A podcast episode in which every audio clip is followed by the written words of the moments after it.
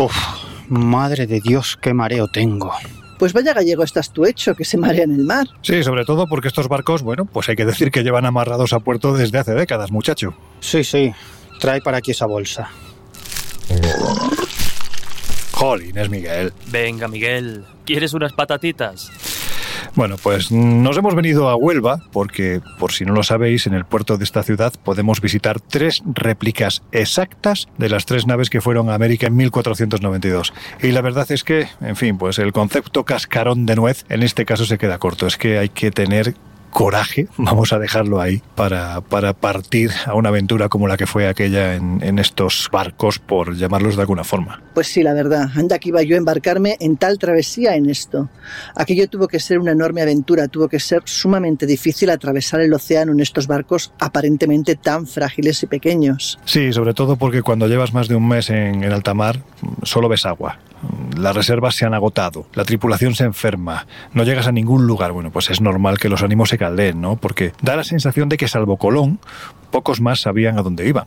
En fin, que hoy en el Colegio Invisible vamos a hablar de si el almirante de la mar Océana, como todo parece indicar, sabía perfectamente hacia dónde iba. Y para ellos vamos a mostrar datos, argumentos, mapas y una entrevista póstuma con la persona que más y mejor investigó este asunto, el ingeniero e historiador José Antonio Hurtado. Y además veremos si hay pruebas que demuestren que antes que Colón había ya viajes al Nuevo Mundo.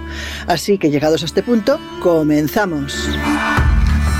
En los años 60, astrofísicos como Joseph Allen Hynek, asesor de Steven Spielberg en encuentros en la tercera fase, o el francés Jacques Vallée, fundaron un colectivo secreto para investigar las anomalías que se producían en los cielos del planeta. La conclusión a la que llegaron es que la ciencia, en muchos casos, no podía explicar lo que estaba sucediendo. Aquel colectivo fue conocido como el Colegio Invisible.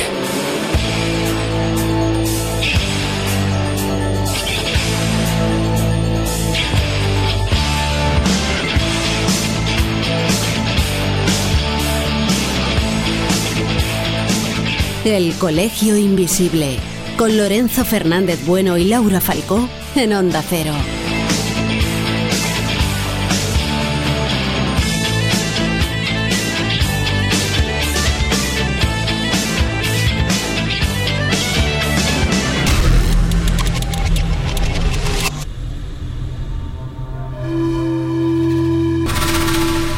Con lo cual Colón podría ser o bien discípulo o bien descendiente. Descendiente de, de, Jaime de Mallorca. ¿Sabía Colón a dónde iba? ¿Tenía pruebas, argumentos, mapas, algo que indicara de, de, la existencia de una tierra desconocida más allá de las millas que marcaban el fin del mundo? Si tenía pruebas, ¿por qué no las enseñó? Claro, todas estas preguntas vienen acompañadas de una más importante. ¿Quién era Cristóbal Colón? Si es que realmente se llamaba así. En fin, a estas y a otras cuestiones vamos a intentar dar respuesta a lo largo de los próximos minutos y os garantizo que os vais a llevar alguna sorpresa. Pero en fin, para empezar, pregunta de trivial. Venga, a ver quién la contesta. ¿Quién descubrió América? Bueno, si, si hay que responder para ganar el quesito de historia, diré que, que Cristóbal Colón. Pero si la respuesta tiene que hacer honor a la verdad, pues la cosa se, se, complica. Lo van a comprobar los invisibles en los próximos minutos, porque la preguntita tiene miga. Pero fíjate, si le planteas esta misma cuestión a los americanos, ¿qué te dirán? Pues que nadie descubrió su tierra ni tampoco a sus antepasados, que sus ancestros ya vivían en el continente americano y que maldita la gracia que les hizo la visita de los españoles. Dicho esto, Está claro que Cristóbal Colón descubrió América para los europeos, pero antes que él llegaron otros muchos navegantes procedentes de otras regiones del mundo. Y estos navegantes acabaron desembarcando en el continente americano, algunos se quedaron en esas tierras y murieron allí, y otros muy probablemente lograron regresar a sus lugares de origen. Bueno, de momento dejemos a Cristóbal Colón ostentar tal mérito y ya iremos viendo. A ver, Miguel, los vikingos. Yo creo que pocas dudas hay de que llegaron y se asentaron mucho antes que Colón, ¿no? Sí, así es, porque en la actualidad hay muy pocas dudas de que algunos navegantes del norte de Europa desembarcaron en América antes que Colón. Y esto no es una simple teoría, sino que existen evidencias arqueológicas bastante potentes. Y una de estas evidencias arqueológicas incontestables es nada menos que el hallazgo de un asentamiento vikingo en Lonso Meadows, al norte de la isla de Terranova, en Canadá, asentamiento que está datado en torno al año 1000 después de Cristo, es decir, bastantes siglos antes de que Colón pisara América. De hecho, una de las arqueólogas que trabajan en el lugar que se llama Barguita Linderot Wallace, está convencida de que Lonso Meadows es la prueba de que el mapa de Vinland refleja en realidad las costas americanas, como por otro lado defienden muchos estudiosos. El mapa de Vinland es un mapa mundi del siglo XV copiado de un original del siglo XIII que muestra una masa de tierra en el Atlántico llamada Vinland, supuestamente visitada por exploradores vikingos en el siglo XI. Pues bien, estas misteriosas tierras de Vinland serían en realidad las costas de América. Y vinculadas al mapa de Vinland están las sagas de Vinlandia, dos textos medievales del siglo XIII que son en realidad las primeras fuentes escritas en Europa que podrían estar aludiendo a América del Norte. Recordemos, siglo XIII. Pero volvamos al asentamiento de Alonso Meadows, que es de lo que estábamos hablando. Bueno, las excavaciones en este lugar muestran que las antiguas leyendas nórdicas, que aluden a la llegada de navegantes noruegos y escandinavos a unas tierras donde saborearon uvas y moras, sucedieron en realidad, porque los arqueólogos encontraron en, este lugar, en Lonso Meadows, ocho casas muy similares a las que existían en Islandia en el siglo X. A estas casas los arqueólogos les practicaron análisis de radiocarbono que ofrecieron una datación entre el 980 y el 1120 después de Cristo, es decir, bastantes siglos antes de que Colón llegara a América. Además, frente a una de estas construcciones, los arqueólogos encontraron un alfiler de bronce de cabeza redonda que los vikingos empleaban para sujetarse la capa, casi nada. Y más tarde los investigadores desenterraron más de 800 objetos, muchos de los cuales eran indudablemente propios de los vikingos, como agujas de hueso o lámparas de aceite.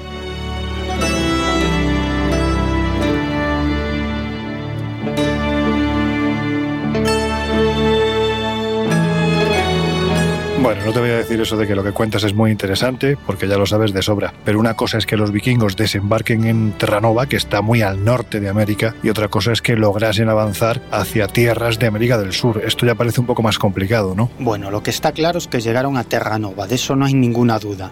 Por lo tanto, no sería descartable que algunos de esos vikingos o sus descendientes se hubieran desplazado desde este lugar de Terranova hacia el sur, llegando a Mesoamérica. Es más, Quizá hasta es posible que siglos antes otros navegantes nórdicos hubiesen desembarcado en tierras americanas, y estos serían los dioses civilizadores de gran parte de las culturas mesoamericanas, como Bochica, Quetzalcoatl, Botan, nombre similar a la deidad nórdica Wotan, o Kukulcán, que según la tradición era un maestro constructor de pirámides. Kukulcán, según la tradición, se convirtió en el fundador de la ciudad maya de Chichen Itza. Yo tuve la oportunidad de visitar con cierta calma este lugar arqueológico de Chichen Itza y allí me encontré con representaciones en piedra de individuos barbados. La tradición describe a estos dioses civilizadores como hombres blancos de largas cabelleras y barbas blancas que vestían trajes largos. La explicación más extendida entre los estudiosos es que estos dioses blancos y barbados en realidad eran navegantes de pueblos del norte de Europa. Pero es que aparte de evidencias arqueológicas, también contamos con pruebas genéticas. Verás qué curioso es lo que voy a contarte. Resulta que en cuatro familias de Islandia se han encontrado unas variaciones en su ADN propias de los amerindios.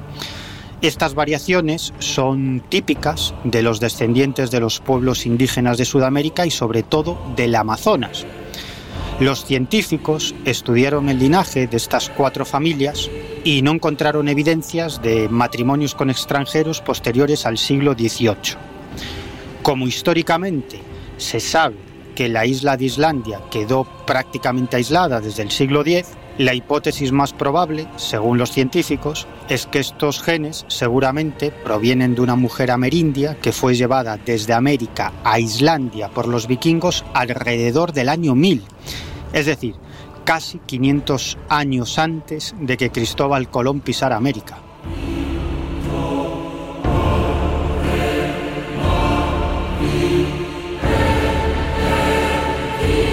Ahora hablaremos de la posibilidad de que egipcios, sí, sí, digo egipcios porque solo tenéis que echar un vistazo al Museo de Antropología e Historia de Ciudad de México para ver que hay algunas esculturas sospechosamente similares a otras que podemos encontrar en algunos templos a la vera del Nilo. Y la distancia en este caso, ya no hablo cronológicamente, sino geográficamente, es, es importante. Bueno, pues también se ha dicho que los chinos llegaron a, a América. Pero Laura, antes de hablar de esto, de lo que parece que a estas alturas no hay dudas, y si las hay, no os preocupéis que las vamos a resolver en los próximos minutos, es de que los templarios también llegaron, ¿no? Bueno, es que la navegación en el antiguo mundo, como te puedes imaginar, está llena de claroscuros, y más cuando encima en la historia se cruza la orden del temple, una orden alrededor de la cual todo suena como legendario, secreto, enigmático, y sus conocimientos eran tan apócrifos que parecía que tenían que permanecer ocultos por los siglos de los siglos. Pues bien, hay una historia que se debate, de hecho, entre la leyenda y los mitos de la Europa del siglo XIV, preocupada por la guerra y por la peste, que tiene que ver con una familia. Hablamos de la familia escocesa de los Sinclair. Esta familia parece que está en una época de, de bonanza y les permite eso, pues convertirse en mecenas de obras emblemáticas. Quizás una de las más conocidas es la capilla de Roslin, a 14 kilómetros de Edimburgo, una capilla que pasa a ser conocida como la capilla de los códigos, porque es un lugar en que los heterodoxos aseguran que quedó labrado sobre piedra todo tipo de conocimientos, el saber hereje, y que su contemplación realmente sobrecoge. ¿no? Cuando se supone que el nuevo mundo ni tan siquiera era imaginado, cuando la historia oficial defiende que salvo los vikingos, nadie antes que Colón pudo llegar a las costas norteamericanas, resulta que en este lugar queda grabado con cincel hojas de aloe vera, mazorcas de maíz, productos típicamente americanos que no podían conocerse porque en aquel momento no habían llegado a Europa. Hablamos del 1440. Además, el príncipe Henry Sinclair parecía siempre como protagonista de una expedición que podría dar respuesta quizás a estos enigmas. De hecho, como nos hinchamos de decir, pues cada vez que tenemos oportunidad, siempre hemos de buscar en las leyendas la parte real que tienen, porque pueden ayudar a resolver muchas cuestiones. Porque los mitos parece que ya refieren la llegada de unos dioses venidos del mar, unos dioses muy singulares, que bien podrían ser, quién sabe, Henry de Sinclair y los suyos, ¿no? Efectivamente, y lo asegura May Reike de la siguiente manera, y cito textualmente, Escocia supuso tan solo un primer paso de los templarios si creemos las descripciones realizadas en un documento del siglo XVI, donde se relata la expedición llevada a cabo por el príncipe Henry Sinclair y 300 caballeros templarios que llegaron a Nueva Escocia, en Norteamérica, en 1398, es decir, 100 años antes que Cristóbal Colón. La misión era clara, encontrar un lugar lejos de Europa donde expandir el poder templario sin miedo a la excomunión dictada por Roma. Bueno, pues el autor de esto era un descendiente de Antonio Zeno, perteneciente a una de las familias más antiguas de Venecia y por intereses comerciales en aquel momento la República Veneciana pues les interesaba especialmente las relaciones con el Atlántico Norte, sobre todo con los normandos y con los vikingos. Y así fue que a finales del siglo XIV son varios los miembros de la familia Zeno que son enviados como embajadores a Francia e Inglaterra. Y entre ellos se encuentra Antonio, que nada más nada menos en 1396 se halla en Escocia preparando una flota para una misión colonizadora hacia el oeste. Pues bien, entre la multitud de esculturas que abarca los muros de la capilla de Roslin, encontramos unas muy características, situadas además en una de las ventanas de esta, y es precisamente una representación de una mazorca de maíz, algo típicamente americano. La única explicación es que este conocimiento pasara de Henry a su nieto William, que fue el fundador de esta. De hecho, en la narración de Zeno se describe como un sobrino de Henry, hablamos de James Gunn de Clyde, fallece poco después de llegar a las costas de Massachusetts. Y, como ya se comentó en programas anteriores, allí está grabado en una roca en Prospect Hill, en Westford, de un petroglifo eh, descrito por primera vez en la historia de dicha población de 1883. En el fondo son una serie de perforaciones en la roca que al unirlas con tiza y espolvorearlas con polvo de talco dieron para que se pudiera ver la imagen de un guerrero con casco junto con las formas de un escudo y de su espada. Y esto sirvió, se supone, de monumento funerario. El caso es que el escudo se llegó a reconocer como perteneciente a la familia Gun y la espada llega a ser datada entre el año 1335 y 1400. Por último, pues decir que como tercer punto a favor de este descubrimiento pionero de América, en 1849, al dragar el puerto de Louisbourg en Cape Breton Island, Nueva Escocia, se identificaron los restos de un cañón, que a día de hoy pues, se encuentran en la fortaleza de dicha localidad.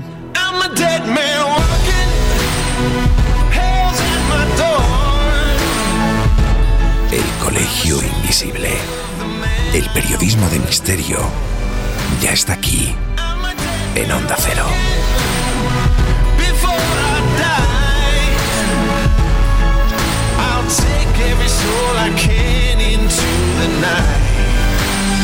and kill till I die.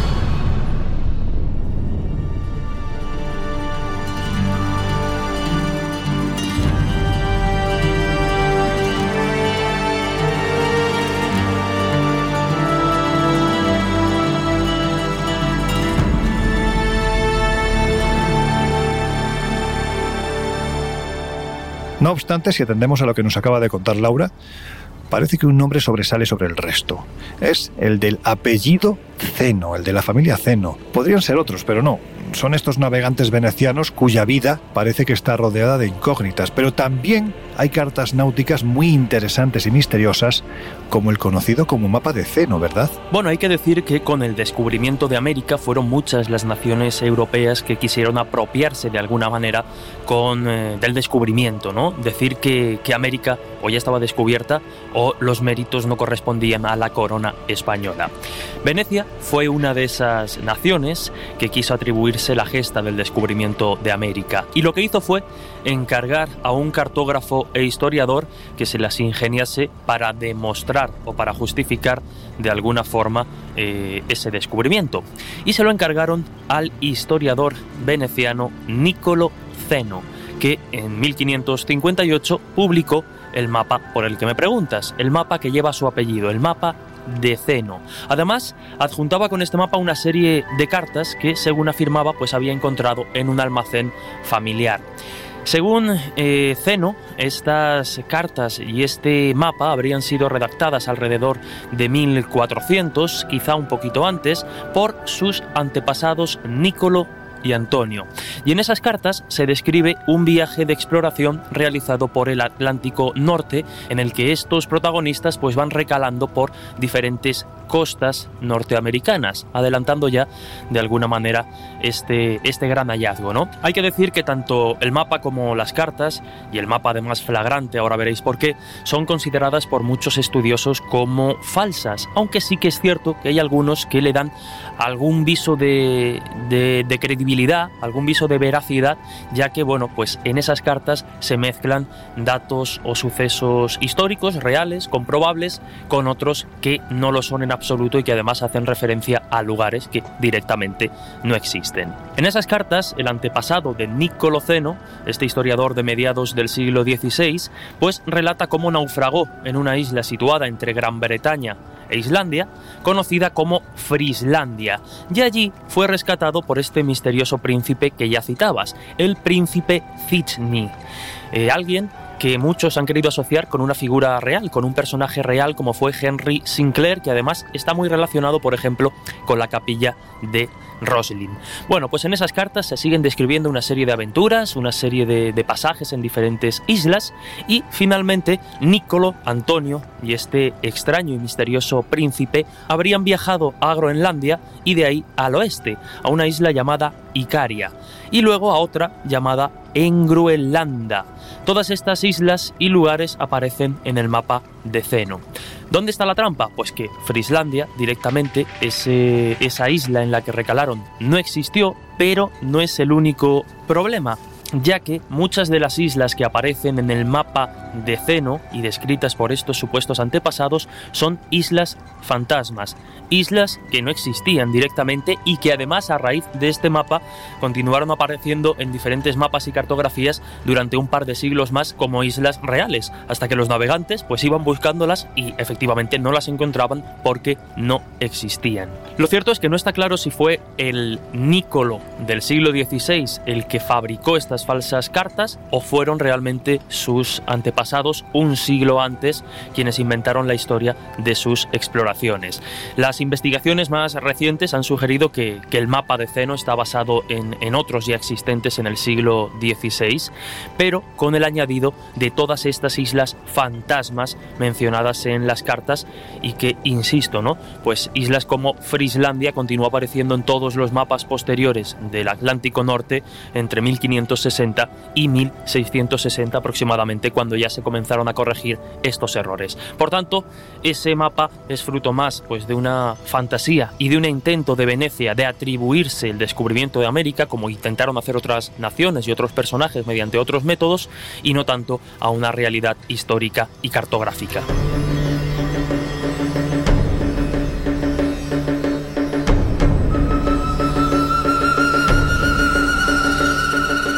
Al comienzo del programa habéis oído la voz de la persona que desde mi punto de vista más y mejor investigó este asunto. Él llegó a la conclusión de que Colón no solo es que no fuera el primero, sino que, además, se valió de informaciones de marinos anteriores para llegar a América, porque lo que él quería era llegar a ese continente hasta entonces supuestamente no descubierto. Lo que pasa es que por su condición, ahora os contaré por qué, no podía decir que tenía una cartografía secreta que descubría precisamente un nuevo mundo. Ahora iremos al porqué. Antes os contaré que Juan Antonio Hurtado fue un hombre al que tuve la oportunidad de conocer en el año 1998 cuando realizaba la investigación que después desembocó en un libro eh, llamado titulado Los guardianes del secreto. Aquella conversación en su casa en Santa Cruz de Tenerife hace tantos años, para mí fue, yo creo que de las cosas más clarificadoras que he tenido en mi vida y sobre todo de las conversaciones más interesantes. Bueno, pues tiempo después, ya muchos años después, nos volvimos a reencontrar durante la grabación de la serie Enigmas de nuestra historia que se emitió hace ya cinco años en D-Max, en Discovery Max, y esa conversación, pues ¿quién me iba a decir a mí que iba a ser la última? Él murió muy poquito tiempo después. José Antonio, ¿qué motiva a Colón a emprender una aventura tan aparentemente descomunal? Motiva que él conocía que existía un más allá, que existían tierras a una determinada distancia que él marca perfectamente 51 grados. Y por lo tanto era posible, era factible con la tecnología de la época ir hasta esas tierras. Y él sabía que otros lo habían hecho.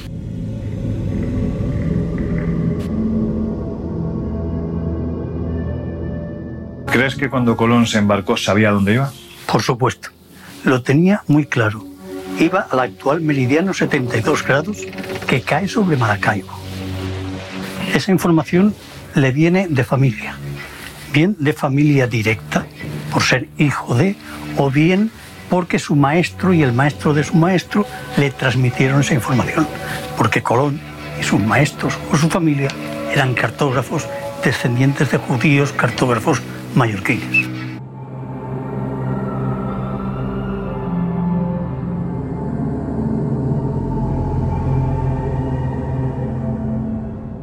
José Antonio, vayamos ahora a una de las piezas claves fundamentales más misteriosas de toda esta historia, la firma de Colón. ¿Qué secreto se podría esconder detrás de la misma? Sabemos que Cristóbal Colón, por lo que he dicho, es un seudónimo, no es un nombre. El único secreto que podría esconderse es el nombre de Colón. El nombre real. Su verdadero nombre real o su verdadero nombre por el cual era conocido como cartógrafo, por ejemplo. Pero volvemos a tener que eso no hay documentación que permita apoyar esa hipótesis. Yo puedo pensar que el XMY significa Jaume de Mayoriga. Pero lo puedo pensar yo. Jaime de Mallorca. Exacto. Otro señor puede decir cualquier otra cosa. Y luego el SASS, volvemos a utilizar los números griegos y tiene un significado muy concreto de una distancia. Relacionada con el viaje a América. Claro.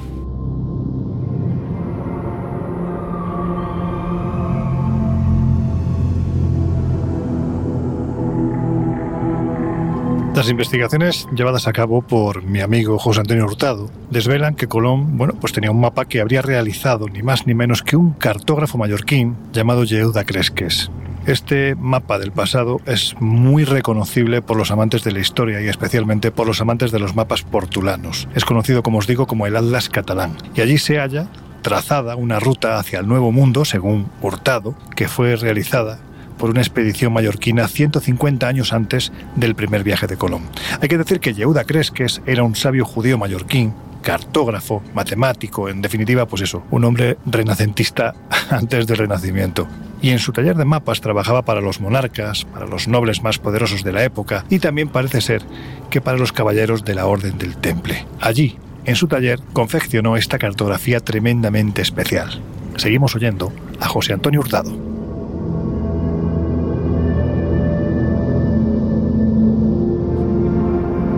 En el Atlas catalán, Atlas de Cresques, no me gusta llamarle catalán, pone que los templarios fueron al 51. El 51 es el meridiano actual 72, que es donde está el lago Maracaibo y es donde está la Española. Lo pone así, directamente. Ellos fueron al 51. Ese es el papel que han podido jugar los templarios en todo este negocio. Porque claro, llevar como aval ante los reyes un siglo y medio después, dos siglos después, diciendo, no, no, que mire, los templarios estuvieron allí. Eso, ¿no? Da mucho, mucho caché al, que lo dice. ¿Y Jaime de Mallorca, quién era? Eh, hay que tener en cuenta que Yahuda Cresques, cuando va a Portugal, le dan el seudónimo de eh, Jaime de Mallorca. Lógico que ese seudónimo se transmita a, o bien a los hijos y nietos o bien a los maestros cartógrafos del taller de Cresques. Con lo cual Colón podría ser o bien discípulo o bien descendiente, descendiente de, Jaime de Mallorca. Los mallorquines ya habían llegado al lago Maracaibo en 1340. Y Ajuda Cresques lo pone en su mapa y está perfectamente explicada la ruta. La cartografía es una cartografía medieval, por lo tanto estamos hablando de un portulano. Lo que ocurre es que es un portulano muy especial es un portulano que está hecho por orden de Pedro, el del Puñalet, rey de Aragón, que obligó a Yahuda Cresques y a su padre a poner todos los conocimientos cartográficos en ese mapa. Y claro, entre los conocimientos que tenían eran el del viaje al lago Maracaibo. Y ahí está en ese mapa.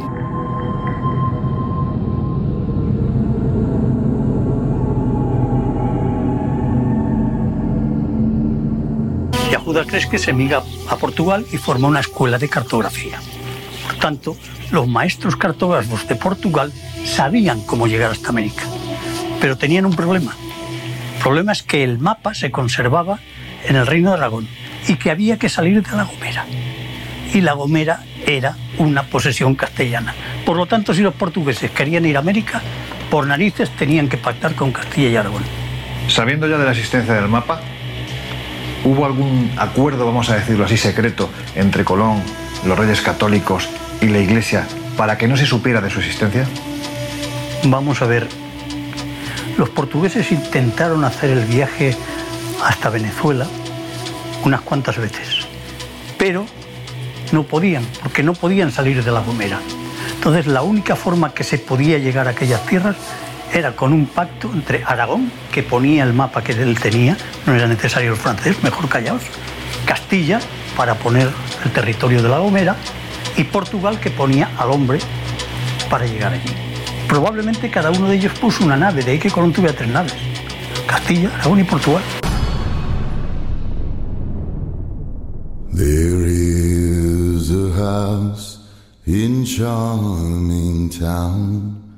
They call the rising sun. And it's been the ruin of many a poor girl.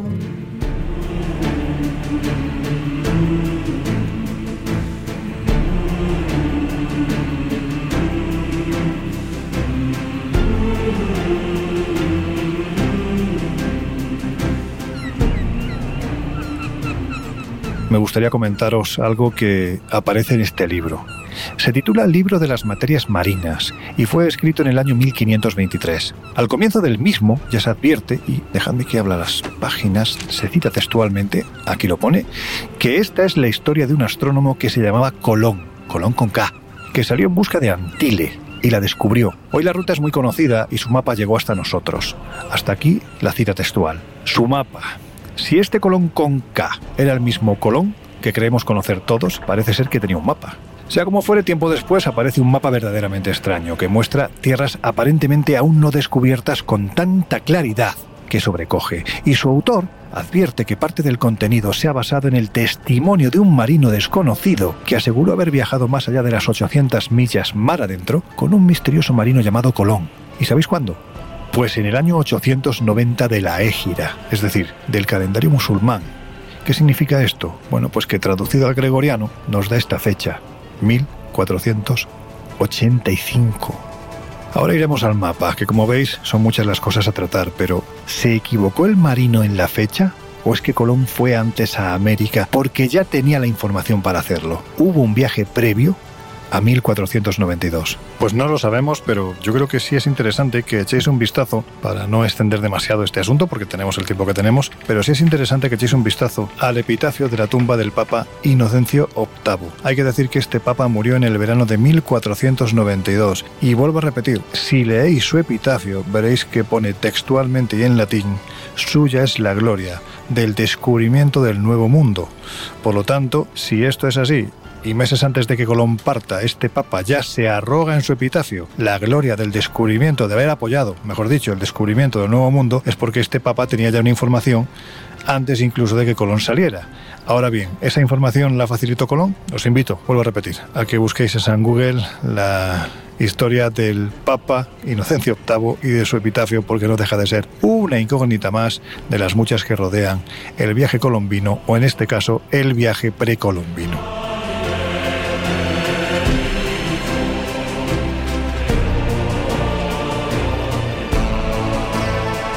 Ahora sí iremos al mapa del que os hablamos hace unos segundos, pero antes, si te parece Jesús, vamos a hablar de su dueño. ¿Quién fue Piri Reis? Porque también tiene mucho que ver con esta historia, ¿no? Bueno, pues para hacernos un perfil rápido del personaje, hay que decir que fue un almirante y marino otomano que vivió entre el siglo XV y el 16. Pero la faceta que más nos interesa del personaje y por la que ha pasado a la historia es la de cartógrafo. Con tan solo 12 años se une a la flota de su tío, por cierto, otro gran almirante de la época, Kemal Reis, y es algo que, no es de extrañar, ya que Galípoli, el lugar de nacimiento de Piri Reis, fue cuna de grandes hombres de mar. De hecho, buscando información me he encontrado con la frase atribuida a un historiador turco que dice que los niños de Galípoli crecen en el agua como caimanes. Sus cunas son los barcos. Bien, pues Piri Reis no solo fue un gran marino, sino que cultivó y dominó diferentes disciplinas importantes para la cartografía como fueron la astronomía y las matemáticas, además de hablar diferentes lenguas, el árabe, obviamente, pero también el griego, el español y el portugués. Lo cierto es que fue considerado un héroe para los turcos y todo lo contrario para los europeos, que lo consideraban un pirata. En 1507, por ejemplo, capturó algunos buques españoles interceptando la copia de un mapa que Colón había enviado a los reyes españoles y esto atentos porque será muy importante para el tema que nos ocupa. Tras su fracaso contra la flota portuguesa, cuando contaba ya cerca de 90 años, Piri Reis es detenido y decapitado por orden del gobernador de Egipto.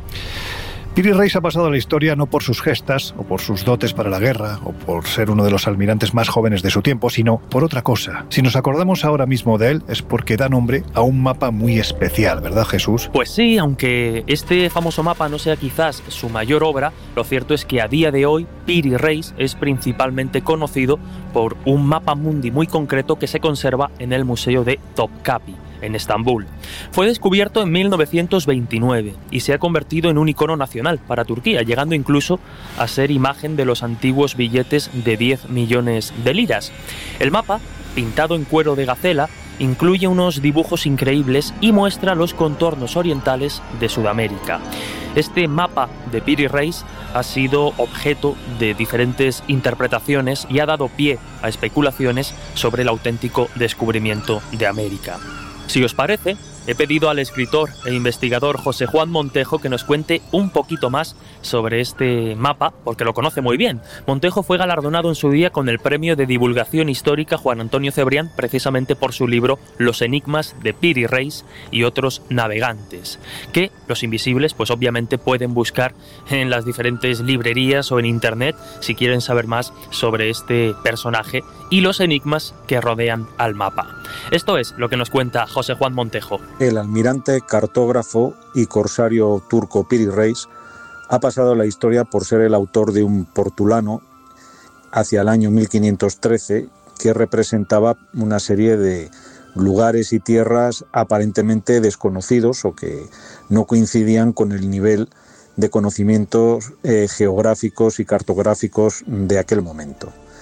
Eh, las características de este mapa eh, pues incidían en representar, eh, por ejemplo, determinadas zonas tanto del norte de América como del sur y en particular eh, territorios de la Antártida que evidentemente no eran conocidos ni por la ciencia cartográfica ni geográfica del momento en que se trazó este mapa, es decir, en el primer cuarto del siglo XVI.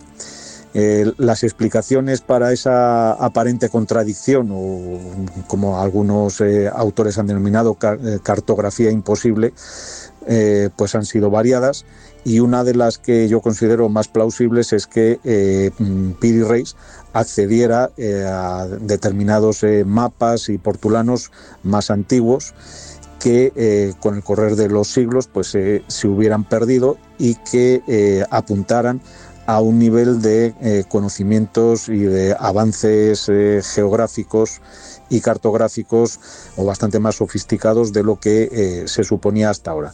esas fuentes en el propio mapa pues se mencionan muy por encima y prácticamente pues todas ellas se han perdido. Se hablaba de una serie de mapas y planisferios portugueses, otros más antiguos de la época de Alejandro Magno, eh, sobre lo cual pues habría una discusión, ya que eh, a finales del siglo XV había ciertamente un Alejandro Magno en el ámbito eh, del Imperio Otomano, pues casi que era tan, tan conocido o popular como el antiguo caudillo macedonio. Y también se hablaba de un mapa procedente mm, de Colón, pues que aparentemente se habría también perdido.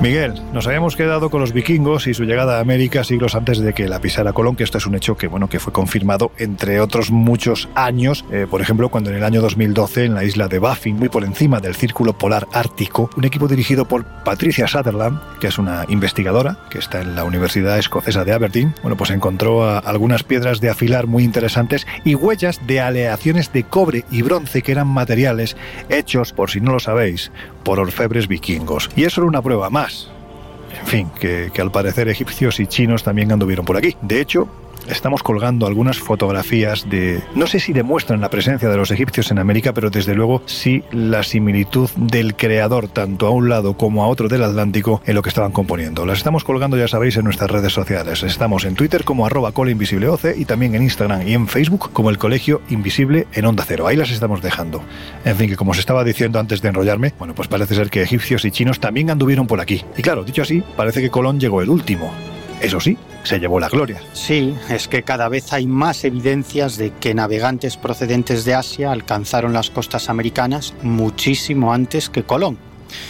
Por ejemplo, recuerdo que hace unos años tuve la oportunidad de visitar junto a Miguel Blanco, el presentador y director del mítico programa Espacio en Blanco, pues con Miguel tuve la oportunidad de visitar la ciudad maya de Uxmal. Uxmal es una ciudad maya que está al norte de la península mexicana de Yucatán y que se desarrolló a partir del siglo VII después de Cristo.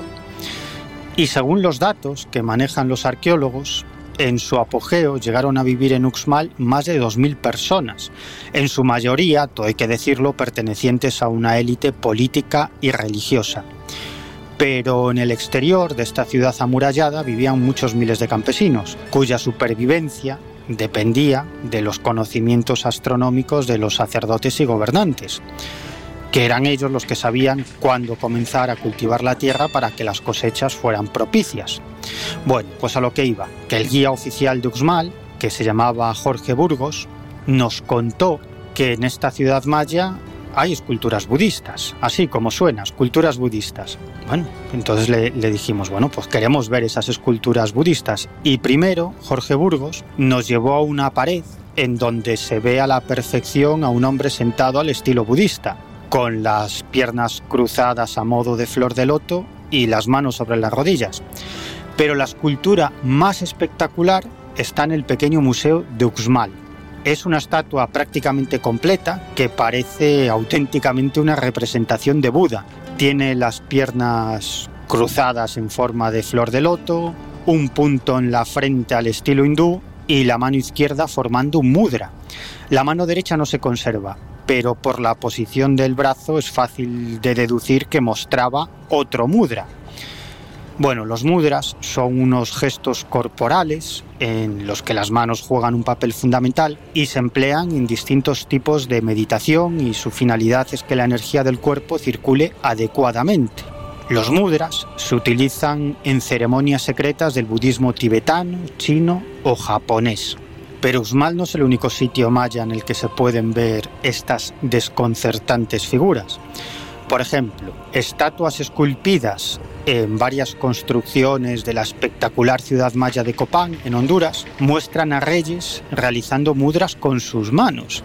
De hecho, en una estela que se conserva en el Museo de Copán se representa un monarca conocido como Rey 18 Conejo, el cual posee unos rasgos orientales muy muy marcados. Y en otra estela de la gran plaza de Copán se observa claramente un elefante.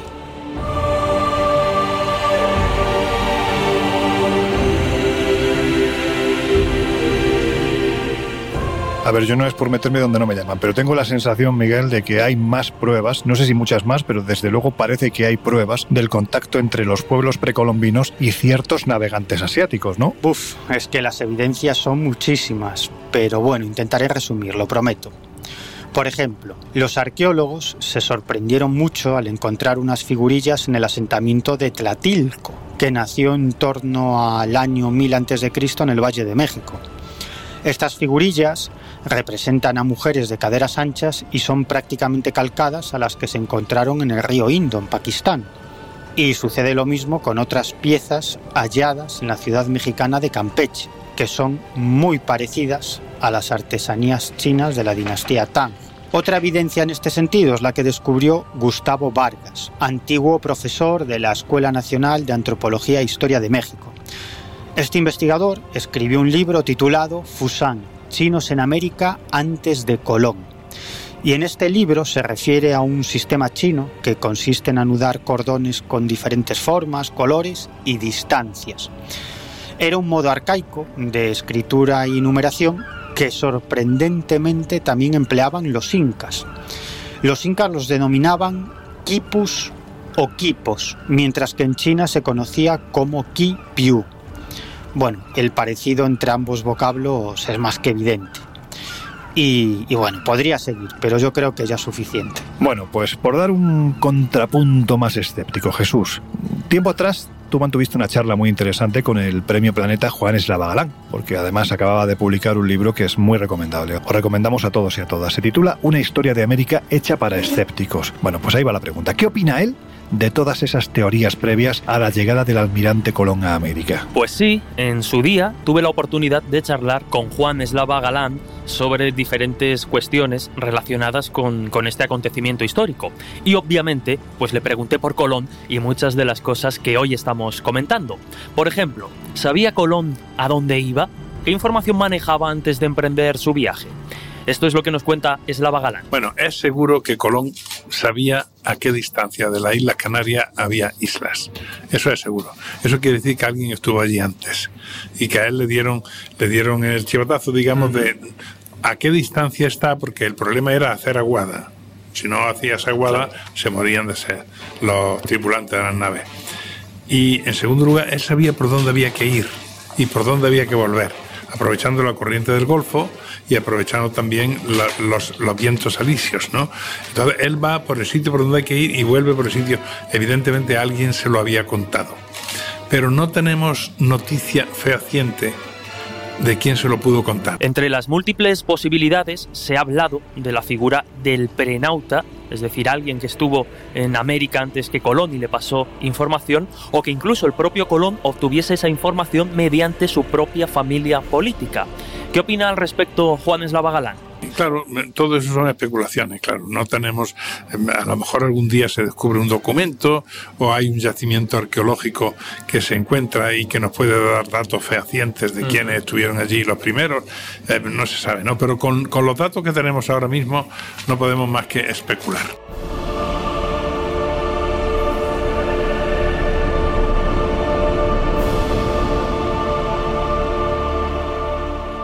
Pues fijaros, porque también se ha hablado mucho de que los templarios, muchos, muchos años antes de la aventura de Colón, hubiesen descubierto América. Eslava Galán, que del tema sabe un rato, nos dice lo siguiente. No, otra leyenda perfectamente falsa, ¿no? Es decir, que no, decir que los templarios sacaban de allí la plata y tal, perfectamente falso, ¿no? Eh, probablemente en la época de los templarios no hay conocimiento de navegación suficiente para atravesar el océano, ¿no? Es que ya en la época de Colón ya hay instrumentos, la ballestilla, la brújula, ya hay instrumentos que te permiten hacer una navegación de altura. En la época de los vikingos no había navegación de altura, a no ser que de pronto descubramos algo que ya sabes, que nos diga que sí, que, que ya sabes que a veces se descubre una cosa, después se olvida y luego se vuelve a descubrir.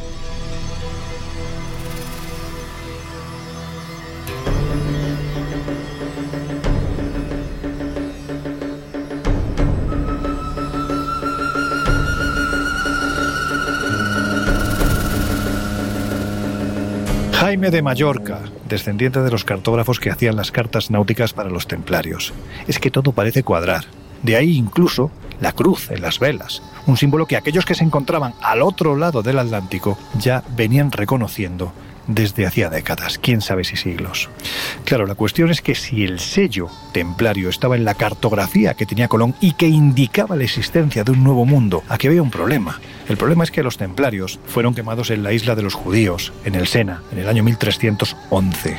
A partir de ahí, todas las propiedades, encomiendas, tesoros que tuvieran pasaron a formar parte de los diferentes reinos en los que los templarios habían estado asentados especialmente, pues como es lógico, el reino francés. Por lo tanto, si existía una cartografía con los sellos templarios que indicaba la existencia de un nuevo continente, esa cartografía inmediatamente se convertía en una tarta con muchas porciones que había que repartir. Por eso, cuando Colón, un hombre desconocido, se planta ante los reyes católicos, lo que defendía Juan Antonio Hurtado, era que mostró una documentación para la que no hacían falta más argumentos y los reyes católicos lógicamente dijeron que sí. Ahora bien, con una condición, había que decir que se iba a las Indias. Si esa carta salía a la luz, inmediatamente todo lo descubierto o por descubrir, pues habría que repartirlo.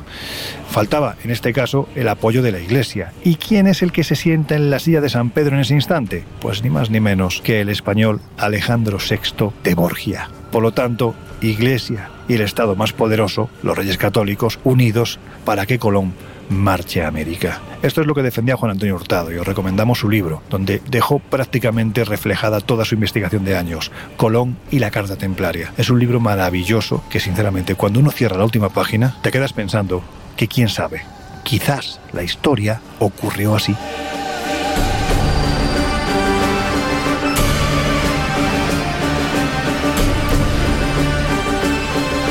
Pero es que Jesús, si además hacen falta más argumentos, ahora que se ha celebrado un nuevo aniversario, hace unas, unas fechas, unas semanas, de la firma de las capitulaciones de Santa Fe, que recordemos que muestran el acuerdo al que llegan los reyes católicos con Colón, concediéndole los más altos rangos sin hasta entonces, vuelvo a repetir, aparentemente haber demostrado nada. Bueno, pues hay una parte polémica relacionada con la matriz de las capitulaciones que podría dar a entender que sí les mostró algo y que por eso aceptaron todas sus condiciones, ¿no?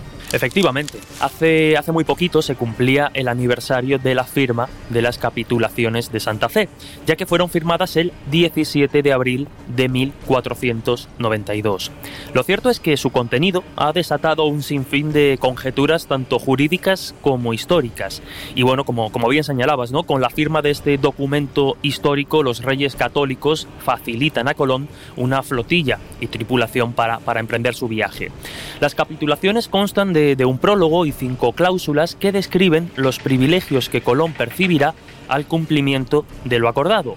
Sería nombrado almirante de las islas y tierras que, descubriese, virrey y gobernador de dichos territorios, además pues, de jugosas concesiones. Pero sin duda, uno de los puntos más controvertidos de dichas capitulaciones se halla en una enigmática expresión que aparece ya en el prólogo.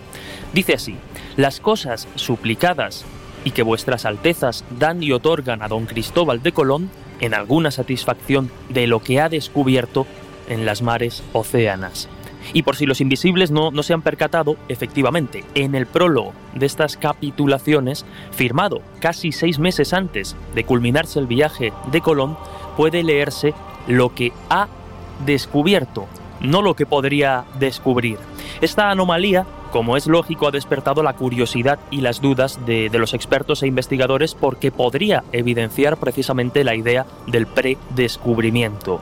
Hay quien defiende pues, que esta frase fue añadida en una modificación posterior del documento e incluso quien considera que, que pudo ser simplemente un error del copista. Pero si os parece, escuchamos de nuevo a Juan Eslava Galán opinar sobre este polémico asunto de las capitulaciones de Santa Fe. Él dice las tierras que ha descubierto, es decir, él probablemente, él tiene el secreto de que allí hay tierra y probablemente lo que le vende a los reyes católicos como argumento decisivo es que ya ha estado allí seguramente no ha estado allí, pero, pero él ya vende como que ha estado allí para que, en fin, la cosa queda mucho más abrochada, ¿no? Para que sea una empresa, una empresa importante que tienen que hacer grandes desembolsos, claro. Papado, política, todos de acuerdo para que Colón parta diciendo que va a las Indias cuando en realidad va a otro lugar. Pero repito, hay que callar para no repartir el pastel. Quién sabe si por eso la primera porción de tierra firme que pisan, después de meses dificilísimos en los que incluso los tripulantes de las tres naves se llegan a amotinar porque se dan cuenta de que no están yendo a ningún lugar, solo hay agua a su alrededor. Bueno, pues la primera tierra firme que pisan, en vez de ponerle Isabelina, como,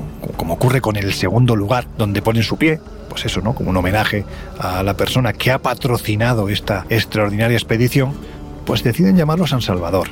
Hay quien dice que fue una forma de agradecer al Salvador que por fin hubieran pisado tierra después, vuelvo a repetir, de un trasiego marino verdaderamente difícil. Pero hay quien piensa que también puede ser por otro motivo, que pusieran ese nombre precisamente en homenaje al monasterio de Mallorca, el monasterio de San Salvador, donde los judíos hacían las cartografías precisamente para los caballeros del temple. Y claro, una de ellas les acabó llevando a buen puerto. Recordemos que además Colón cambia su firma a partir precisamente de la firma de las capitulaciones de Santa Fe y pasa a ser la almiranta en mallorquín, el almirante. En fin, que en esta ronda de expertos a los que estamos acudiendo no podíamos evitar llamar a un querido amigo, el novelista e historiador Mariano Fernández Urresti, que además es autor de, entre otros muchos libros, también de Colón, El almirante sin rostro. Pues vamos a darle un toque.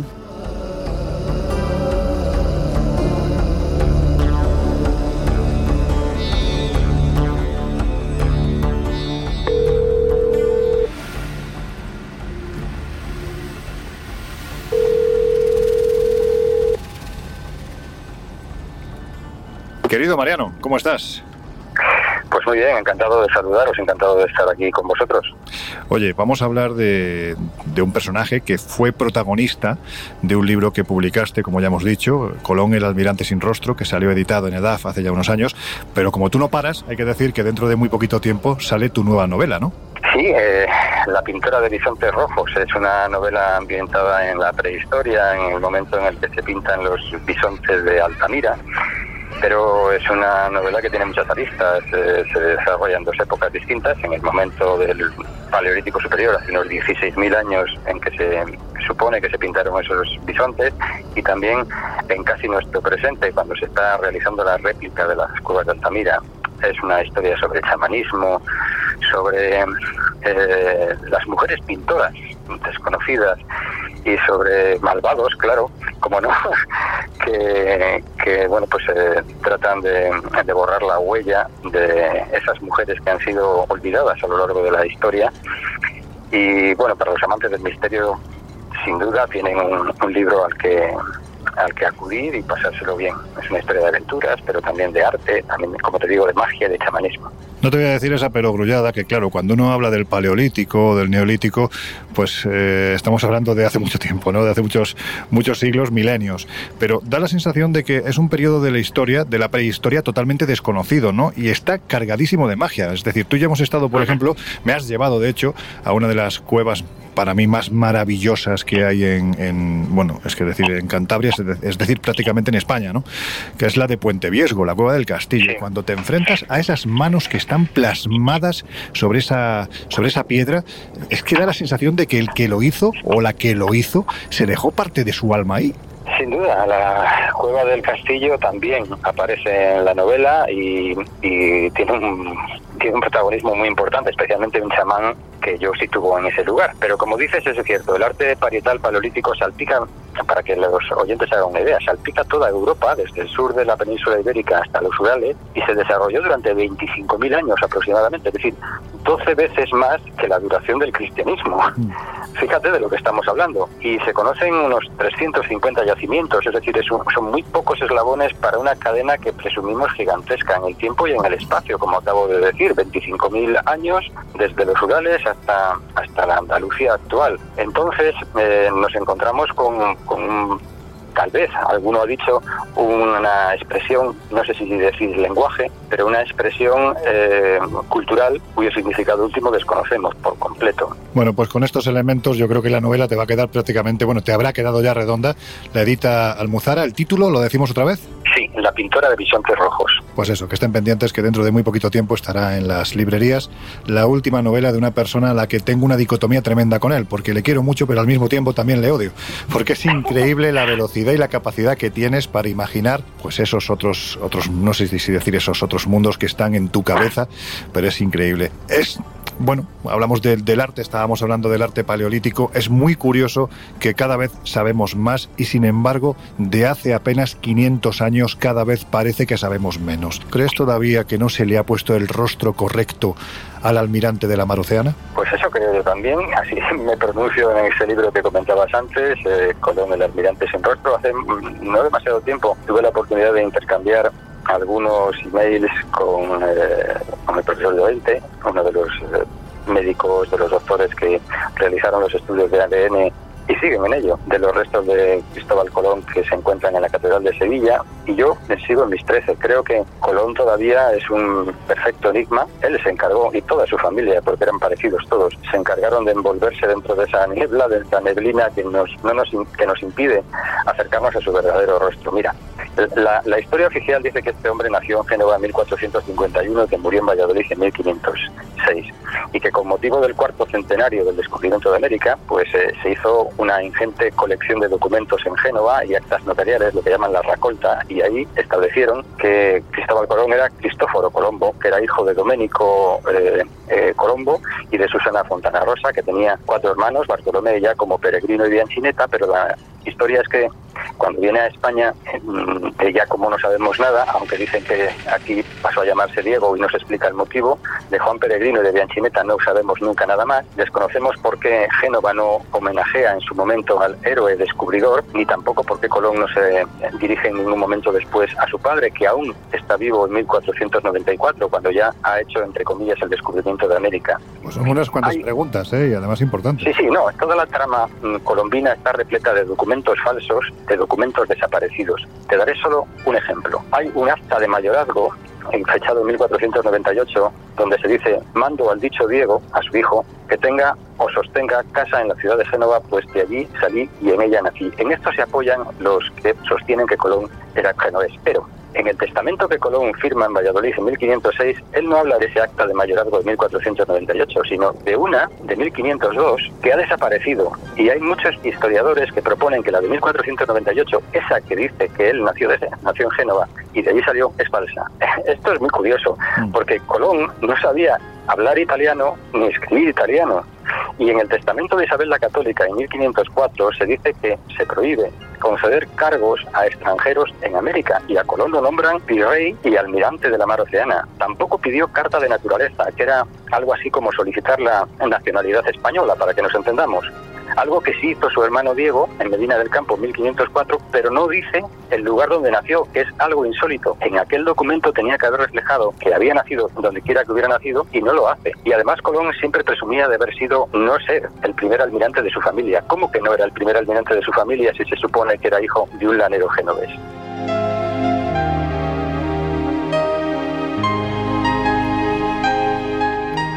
¿Tú crees que sabía dónde iba? Sí, sí, claro que lo sabía. Lo que pasa es que Colón mentía cada vez que, que, se expresaba prácticamente mentía. Mira, el 17 de abril de 1492 es la fecha en la que se firman las capitulaciones de Santa Fe. En ellas se establecen unos privilegios insólitos. Entre ellos se dice lo siguiente, no se le concede el título de almirante y virrey que he comentado antes, en alguna satisfacción de lo que ha descubierto en las mares océanas, dice el documento. Esto es curioso. Estamos en, estamos en abril, no ha ido a ninguna parte. Por tanto, ¿qué ha descubierto Colón? De manera que sí que sabía. En el párrafo tercero eh, se supone que las tierras del Gran Khan eran ricas en oro, pero Colón exige, como digo en el párrafo tercero de esas, eh, de esas capitulaciones, exige que se le dé prioridad en todas las mercaderías de perlas, piedras preciosas y plata. ¿Cómo sabía este hombre que había estas cosas allí? En el Real Privilegio de Concesión de Oficios Colombinos del 30 de abril se le concede también, como he dicho, el título de virrey y dice, después de que hayades descubierto, he ganado las dichas islas, y no a todas las islas y las dos tierras firmes. ¿Cómo que dos tierras firmes? ¿De qué está hablando esta gente? Cuando Colón regresa, le nombran virrey el 28 de mayo de 1493 de las otras tierras y la tierra firme. ¿Cuáles son esas otras tierras y la tierra firme? El profesor Juan Manzano, que fue un especialista al que yo he seguido mucho cuando elaboré este libro, él decía que esas tierras de acá y de allá que se diferencian en los documentos, las de acá serían la costa septentrional de América del Sur y las de allá aquello que dieron en llamar Catay. Pero mira, fueron aproximadamente, según los estudios que hizo Alicia Bain Chebul, una historiadora que dejó toda su vida prácticamente en la búsqueda de los tripulantes de, de la aventura colombina, fueron alrededor de 90 hombres los que marcharon con Colón en aquel primer viaje. Bien, hay que tener una audacia, vamos a decirlo así, muy grande para llegar allí, a aquel lugar que supuestamente era Catá y Zipango, clavar la pica y decir esto es tierra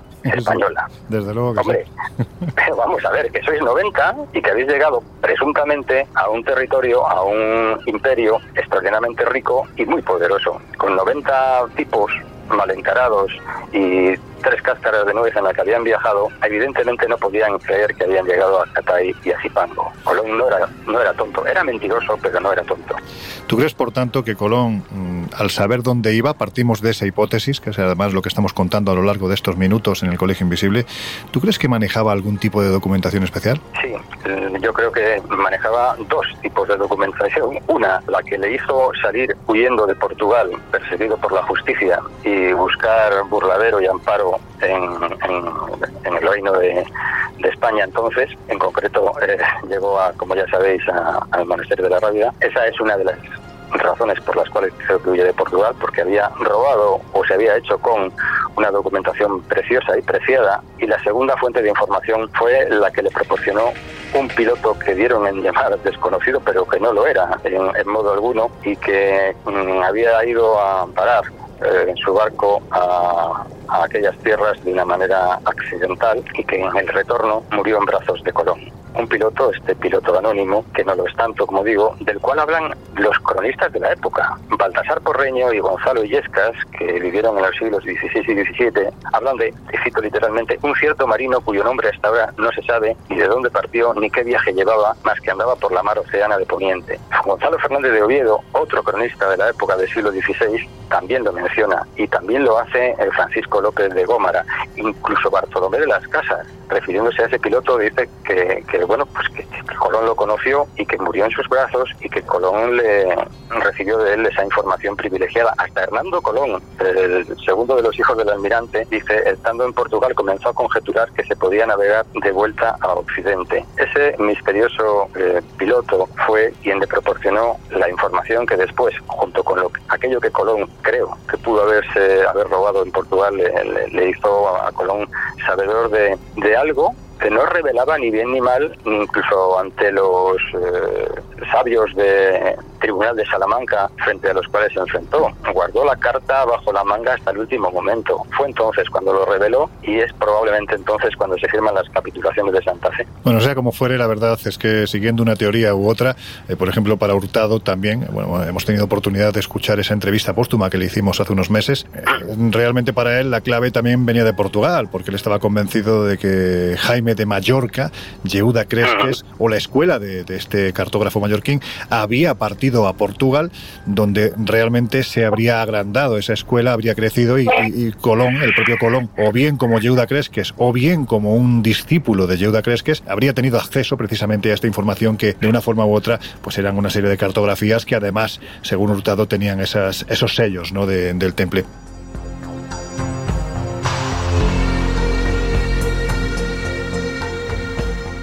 Hablamos de un marino que tampoco era muy diestro en la navegación, ¿no?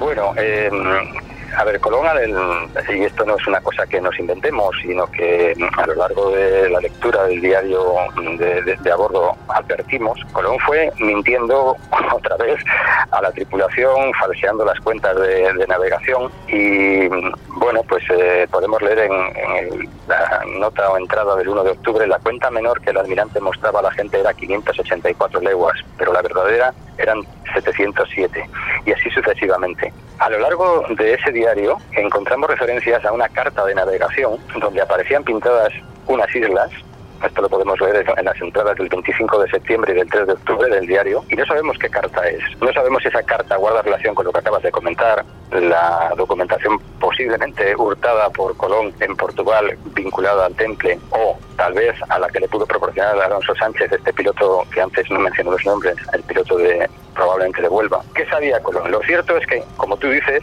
parece no saber interpretar esa carta de Marras. Las islas que están pintadas en esa carta están entre los 18 y los 20 grados de, de latitud y él en cambio anda dando tumbos por, por las aguas de los, a, unos 27 grados aproximadamente. Parece perdido y es Martín Alonso quien el 6 de octubre propone variar el rumbo a la cuarta del oeste, dice exactamente.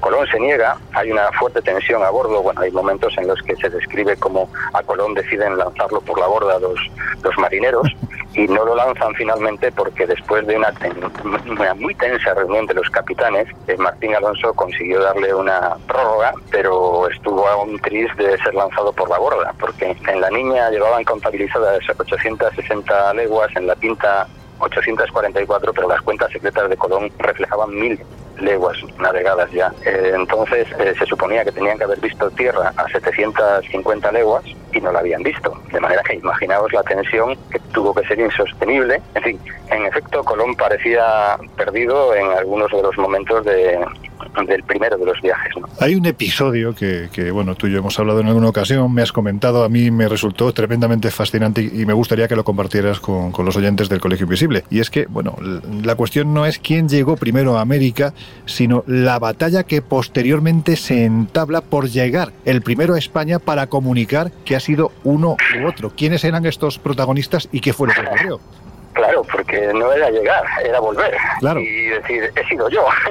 y, en efecto, eh, los dos protagonistas fueron obviamente Cristóbal Colón y Martín Alonso Quintón. Y llega el instante en el que el 21 de noviembre, durante aquella primera travesía, Martín Alonso se aleja con su carabela, que era la pinta, dice el diario, sin obediencia y voluntad del almirante. Se marcha a descubrir el solo. Codicia tanta como para olvidar a su hermano y a sus amigos, desaparece durante 45 días. ¿Dónde estuvo Martín Alonso? ¿Cómo se atrevió? Cuando regresa, Colón no se atreve a reprocharle nada. Para entonces la Santa María se ha hundido y los que habían quedado en tierra, en tierra quedaron y allí murieron en el fuerte de la Natividad y los demás se habían eh, subido, subido a la niña. Y empieza el tornaviaje, Lorenzo, y es ahí donde empieza el drama que tú dices, porque los dos quieren llegar antes que el otro para poder vanagloriarse de haber sido los descubridores.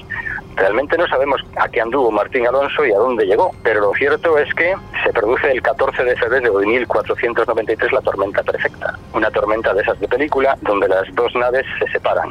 Y a partir de ese instante comienzan las medidas desesperadas del almirante, que tenía muchísimo miedo a morir y que Pinzón llegara a, a España y pudiera decir que él había sido el descubridor y no el otro. Y entonces, entre otras muchas peripecias que sería muy largo de contar, pues mm, mete una serie de documentos en unos barriles, uno lo lanza al mar, otro lo ata más tarde a la, a la proa de, de, la niña, que era la que él venía, para tratar de, eh, si se hundía, de que la gente supiera que había sido él, Cristóbal Colón, y no Martín Alonso, quien había descubierto aquel nuevo mundo. En fin, una historia tremenda, ¿no? Finalmente, el 15 de febrero, la, la tormenta Maina, los dos, las dos carabelas están separadas, eh, Martín Alonso va a parar a Galicia, mientras que Colón va a parar a Portugal. En fin, una historia realmente tremenda. El asunto es que Martín Alonso llegó antes, pero cuando llegó a la Rábida estaba herido de muerte, de sífilis, y no se sabe con certeza si murió en el camino desde Galicia a la Rábida o pudo llegar al monasterio y allí morir. La verdad es que es una historia, no te digo de novela, es una historia de, de película y además de superproducción, porque claro, tal y como lo, lo, hemos planteado, da la sensación de que Pinzón sabía perfectamente a dónde iba, por eso se separa, por eso no acata las órdenes claro. de, de, Colón, por eso se entabla esa, esa carrera, ¿no? Por llegar el primero, porque quién sabe si fue precisamente Pinzón el primero en llegar a América.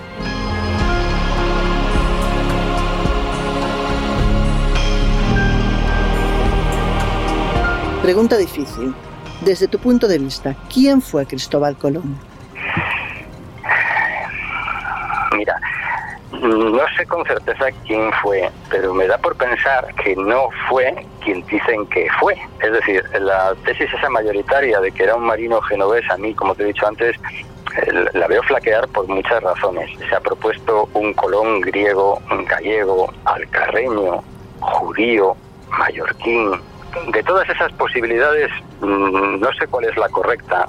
Todas tienen atractivo, todas tienen puntos en los que flaquean. Lo que sí te puedo decir es que este hombre era muy artero, muy mentiroso, eh, fue borrando todas sus huellas y pues es muy difícil saber con certeza eh, su origen porque él se encargó muy bien de, borrar todas las huellas que pudieran conducirnos hasta su cuna. Pero es que además es que él se encargó, no sé si de una manera directa o indirecta, de, confundir, de confundirnos hasta después de muerto, porque como sabes, murió en Valladolid en 1506, su primera tumba fue en un monasterio franciscano en la Plaza Mayor que hoy es la Plaza Mayor de Valladolid, estaba allí, y después, como ya sabes, fue llevado por su hijo a Sevilla, out. Después a, a, la República Dominicana, más tarde los restos fueron a Cuba, cuando perdimos España, perdió Cuba, los repatriaron, y hoy todavía hay una enorme disputa y polémica a propósito de dónde está enterrado, de manera que no sabemos ni dónde fue su cuna, o cuál fue su cuna, ni tampoco con certeza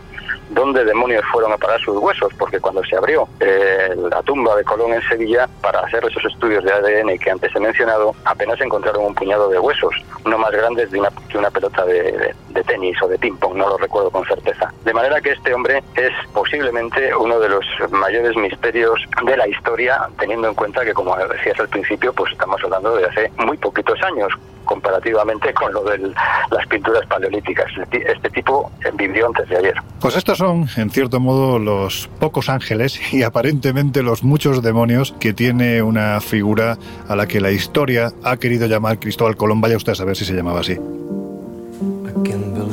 The news today. I can close my eyes and make it go away. How long, how must we sing this song? How long, how long? Historias así solo ocurren en el Colegio Invisible.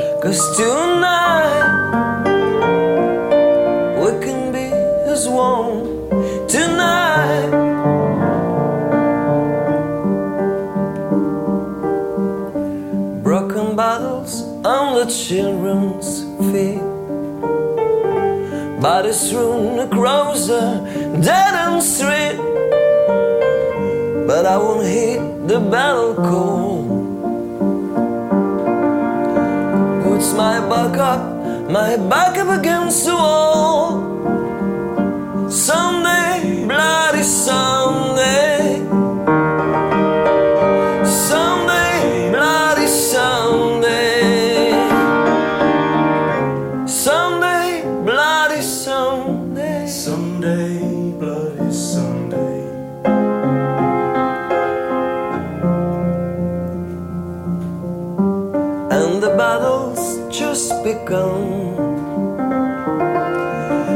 Many lost, but tell me who has won?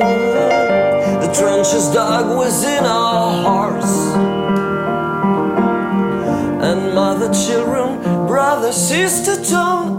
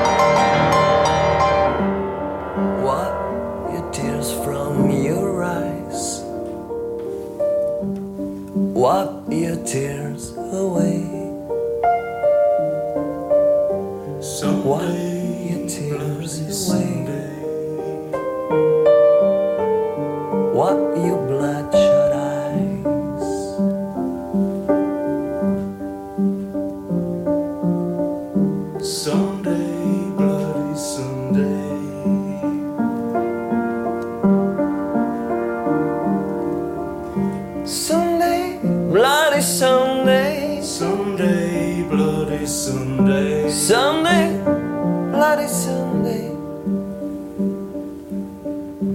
And it's true, we are immune. When fact is fiction and TV reality. And today's the millions cry. We eat and drink while tomorrow they die. The real battle is begun. To claim the victory Jesus won.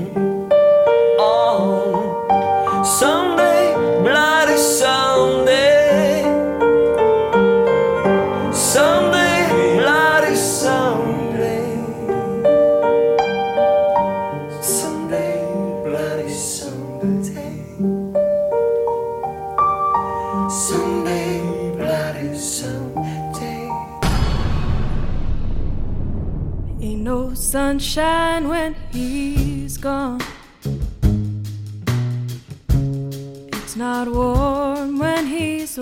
Bueno, pues cuántas cosas quedarían por decir alrededor de la figura de Colón. Parece mentira que en 500 años, apenas 500 años, sea una de las personalidades más desconocidas de la historia. Que no sepamos si era genovés, mallorquín, gallego, judío, cristiano. No sabemos ni tan siquiera si se llamaba Cristóbal Colón, si poseía un material que previamente ya le indicaba hacia dónde debía de ir para descubrir ese nuevo mundo. En fin, las incógnitas alrededor de Colón son tremendas. Por eso la pregunta, que yo creo que es una perogrullada de las mías, pero en fin, antes de Colón, hubo alguien en América, alguien que además manejaba una documentación que después sirvió a Colón precisamente para convertirse en el descubridor del Nuevo Mundo. ¿Qué pensáis vosotros? Bueno, pues yo diré que, el enigma de, Colón, tanto de su figura como de, pues de, de ese acontecimiento histórico que fue la llegada de los españoles a América, me ha fascinado desde bien jovencito. Yo recuerdo que en La Ruta Prohibida, uno de los ensayos del periodista Javier Sierra, el primer capítulo está dedicado precisamente al mapa de Piri Reis. Bueno, yo me fasciné con ese asunto hasta tal punto que casi me lo sabía de memoria. Por lo tanto, el tema que hoy nos ocupa es bastante intenso. Como hemos podido comprobar, bueno, pues son muchos los enigmas, pero también pues muchas las cosas que de un modo u otro están claras. No obstante, yo reconozco que en esto de los enigmas históricos, pues son muchas las lagunas y por tanto, pues muchas las respuestas, las preguntas que aún hay por hacerse y, mucho por investigar. Lo hemos visto, ¿no? No está nada claro. Todavía puede llegar un descubrimiento arqueológico que, cambie la historia de, de la llegada de los europeos o los españoles a América radicalmente y descubrir pues algo como eh, un mapa misterioso. Y bueno por eso yo creo que es un asunto tan tan fascinante no que tantos siglos después pues sigamos teniendo eh, muchas dudas. Y es que claro ante un evento de estas características es normal que surjan pues ciertas eh, conspiraciones o ciertos misterios. Hoy hemos intentado repasarlos, arrojar luz en los que se puede y resaltar también los enigmas que aún están pendientes. Bueno, la conclusión de este tema no deja de ser complicada, ¿no? Porque podríamos hablar de los vikingos, como ya hemos hecho, podríamos decir que el primero en llegar fue Cristóbal Colón, que es lo que sostiene la historia, pero bueno, hay que decir que, lo cierto es que hay indicativos para pensar que igual los templarios fueron antes. No es fácil demostrarlo, ojalá pudiéramos demostrarlo, ¿no? Pero al menos eh, yo creo que siembra una duda razonable. Bueno, yo pienso que cualquier evento histórico tiene un montón de aristas. Y la llegada de Colón y los suyos a América tiene a su alrededor tantísimos enigmas, tantísimas cuestiones que quizá no están tan claras como nos creíamos, que es que no da para un programa, sino que da para una serie de programas. Porque como sucede siempre, la historia es muchísimo más interesante de lo que suelen presentar los libros de texto. Y además, también como sucede siempre, el descubrimiento de América está vinculado con otras muchas cuestiones históricas, políticas, económicas, etc. Porque todo está relacionado con todo. Yo creo que partiendo de cualquier evento histórico y si amplías tu perspectiva, puedes llegar a comprender toda una época.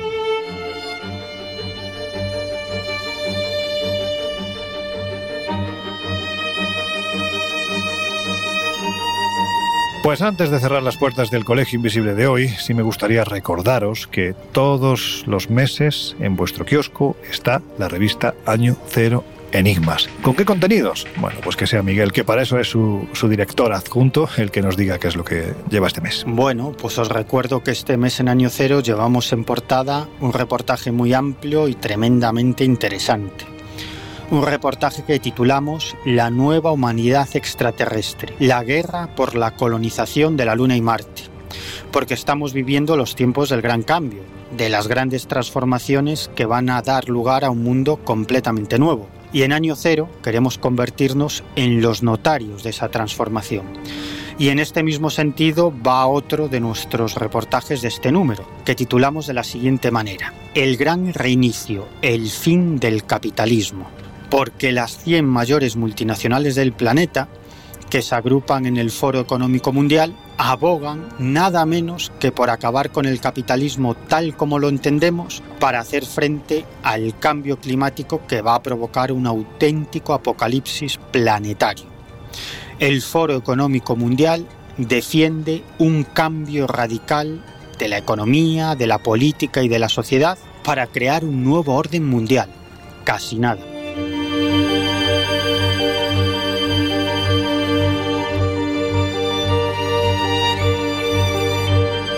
También plataformas digitales, espaciomisterio.com, noticias, actualidad, reportajes, entrevistas y todo ello gestionado por quién? Pues por Jesús Ortega. Venga, te toca. Pues al hilo del tema de esta semana, los invisibles pueden acudir a Espacio Misterio a buscar entrevistas, artículos, reportajes, eh, podcasts, en fin, lo que consideren, porque van a encontrar gran cantidad de contenido complementario tanto al programa como a la revista Año Cero. Pero además, no hace demasiado, eh, uno de los colaboradores de Espacio Misterio, el criminólogo Gustavo Romero, además de, de investigador y apasionado de la historia, publicaba un reportaje sobre las capitulaciones de Santa Fe, que para mí pues es uno de los enigmas más interesantes porque ahí está, se puede comprobar.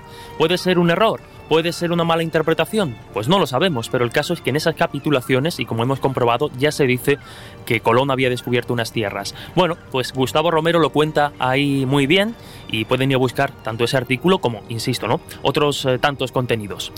Y a vosotros, bueno, pues si queréis poneros en contacto con el Colegio Invisible, hemos habilitado un número de teléfono de WhatsApp donde podéis, bueno, pues mandarnos, a ser posible, vuestros mensajes de voz, haciéndonos preguntas, sugerencias, contando vuestros casos, que aquí hay más de uno que se va a poner muy contento. Va a haber programas especiales a partir de ahora en los que vais a tener una presencia fundamental. Ya os digo que se avecinan sorpresas. El número de teléfono es el 628 985 161. Repito además, si nos llamáis desde fuera de España, que tenemos una buena comunidad ya, sobre todo en, en Latinoamérica, a la que saludamos desde, desde este lugar bueno, etéreo en cierto modo, que es el Colegio Invisible, pues si estáis al otro lado del Atlántico, ya sabéis, 0034-628-985-161. Esperamos vuestros mensajes y también esperamos que la comunidad en redes sociales siga creciendo. También os podéis dejar mensajes en redes sociales, ya sabéis, estamos en Twitter como arroba coleinvisibleoc y en Instagram y en Facebook como el Colegio Invisible en Onda Cero. Y si nos queréis dejar algún mensaje por escrito, también tenéis a vuestra disposición un mail. No nos podemos escapar por ningún lado. Ahí estamos para vosotros y para lo que dispongáis. El Colegio Invisible arroba onda cero punto es.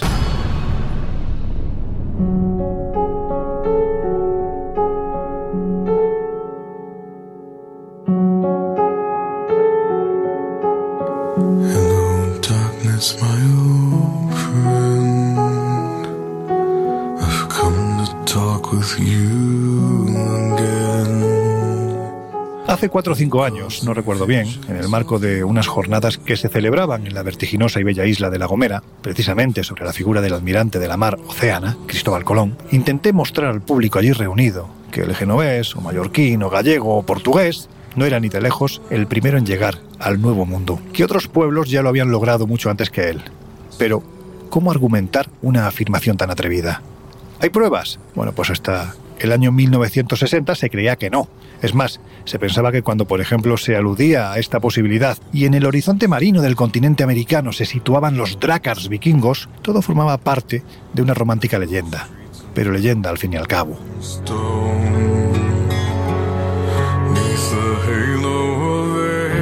Los escépticos de este asunto afirmaban que no se podía tomar las sagas groenlandesas o las propias de Eric el Rojo como tratados de historia, simplemente porque no lo eran. En estas, para que os hagáis una idea, se afirmaba que los vikingos del Rojo llegaron a Groenland, la Tierra Verde, a finales del siglo X y principios del XI, donde además establecieron una colonia, porque los bárbaros del norte, aparte de arrasar con cuanto se les ponía por delante, en esas incursiones estivales que realizaban, eran por encima de todo grandes navegantes y por tanto grandes exploradores.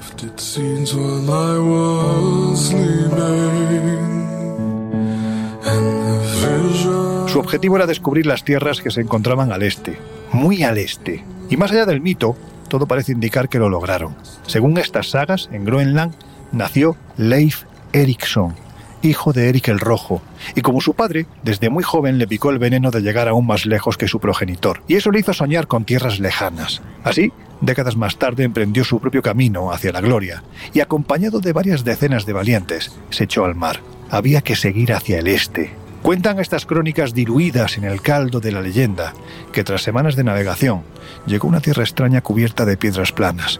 Por eso la llamó Helluland, cuyo significado es precisamente ese. Continuó hacia el sur y llegó a otro lugar al que bautizó como Markland, la tierra de los bosques. Pero no contento con lo hallado, decidió ir más al sur, donde acabaría situando una colonia que permaneció estable al menos durante dos siglos, 200 años. Había descubierto Vinlandia, la tierra del vino.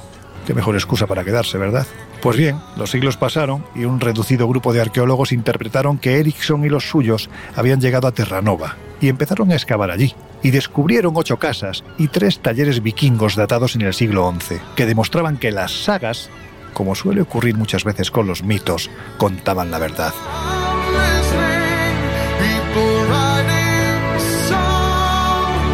Pero hay más. Recientemente la arqueóloga Patricia Sutherland, como ya hemos comentado, ha anunciado el descubrimiento de un nuevo asentamiento vikingo al norte de la isla de Baffin, también en Canadá, ya dentro del Círculo Polar Ártico. Por tanto, ahora sí podemos decir que los vikingos descubrieron América, al menos antes que Colón, y con ellos llevaron sus tradiciones, a veces extraordinariamente sangrientas, su magia, sus usos y costumbres y sus terribles dioses. En definitiva, recuerdos de un pueblo tan desconocido y enigmático como fascinante. En definitiva, recuerdos de un tiempo antes del tiempo.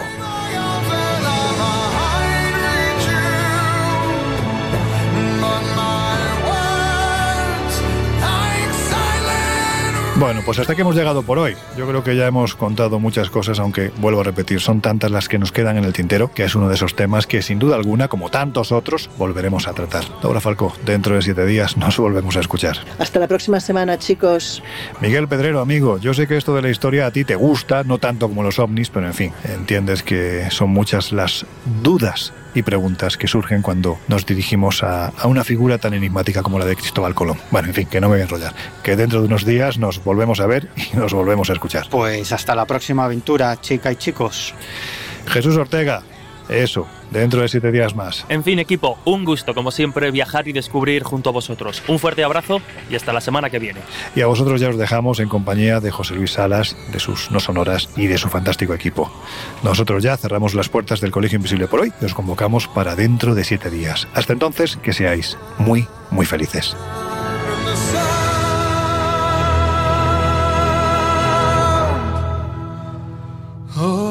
El Colegio Invisible. Con Lorenzo Fernández Bueno y Laura Falcó. En Onda Cero.